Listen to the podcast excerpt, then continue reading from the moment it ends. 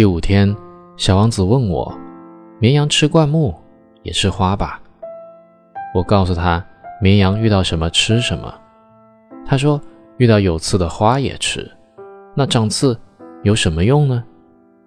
我随口说：“刺没什么用，是花想扎人。”他想了一会儿，气愤地说：“花儿长刺是来保护自己的，你怎么那么说呢？”他惊奇地看着我说：“如果一个人爱的花突然被羊吃了，难道这不重要吗？”他抽泣起来。我把他抱在怀里，告诉他：“花儿不会被羊吃掉的。我给羊画上嘴罩，给花儿画上护栏。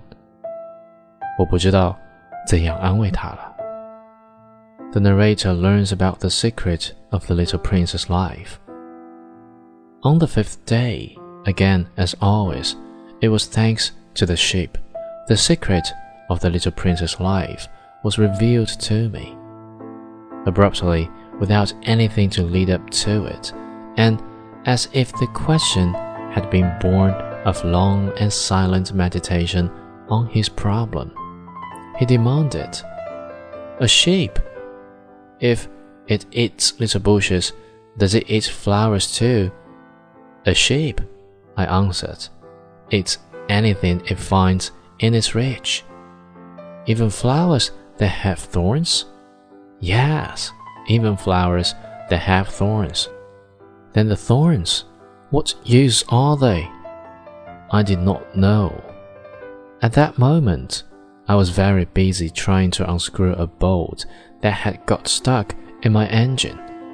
I was very much worried, for it was becoming clear to me that the breakdown of my plan was extremely serious, and I had so little drinking water left that I had to fear for the worst.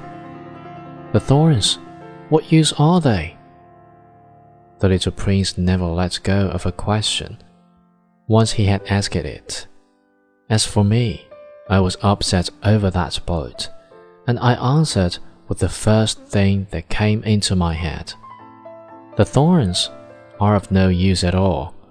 Flowers have thorns just for spite. Oh! There was a moment of complete silence. Then the little prince flashed back at me with a kind of resentfulness. I don't believe you. Flowers are weak creatures. They're native. They reassure themselves as best they can. They believe that their thorns are terrible weapons. I did not answer. At that instant, I was saying to myself, if this boat still won't turn, I am going to knock it out with the hammer. Again, the little prince disturbed my thoughts. And you actually believe that the flowers. Oh no, I cried. No, no, no, I don't believe anything. I answered you with the first thing that came into my head. Don't you see? I am very busy with matters of consequence. He stared at me, thunderstruck. Matters of consequence? He looked at me there, with my hammer in my hand, my fingers black with engine grease bending down over an object which seemed to him extremely ugly. You talk just like the grown ups. That made me a little ashamed. But he went on, relentlessly. You mix everything up together. You confuse everything. He was really very angry.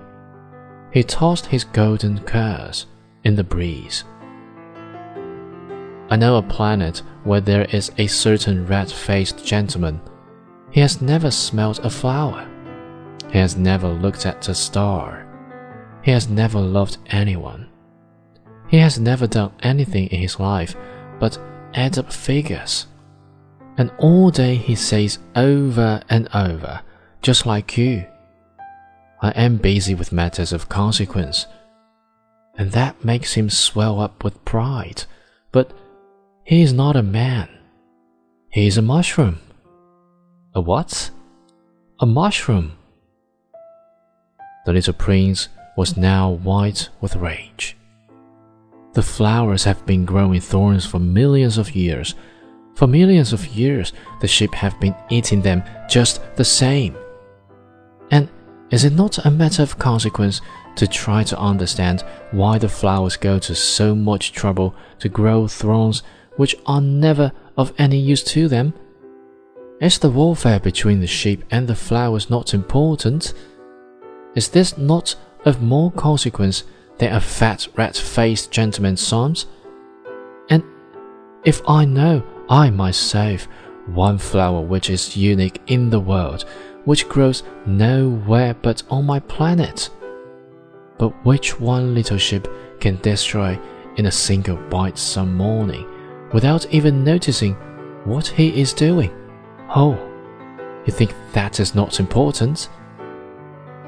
His face turned from white to red as he continued. If someone loves a flower, of which just one single blossom grows in all the millions and millions of stars, it is enough to make him happy just to look at the stars. He can say to himself, Somewhere my flower is there. But if the sheep eats the flower, in one moment, all his stars will be darkened. And you think that is not important? He could not say anything more.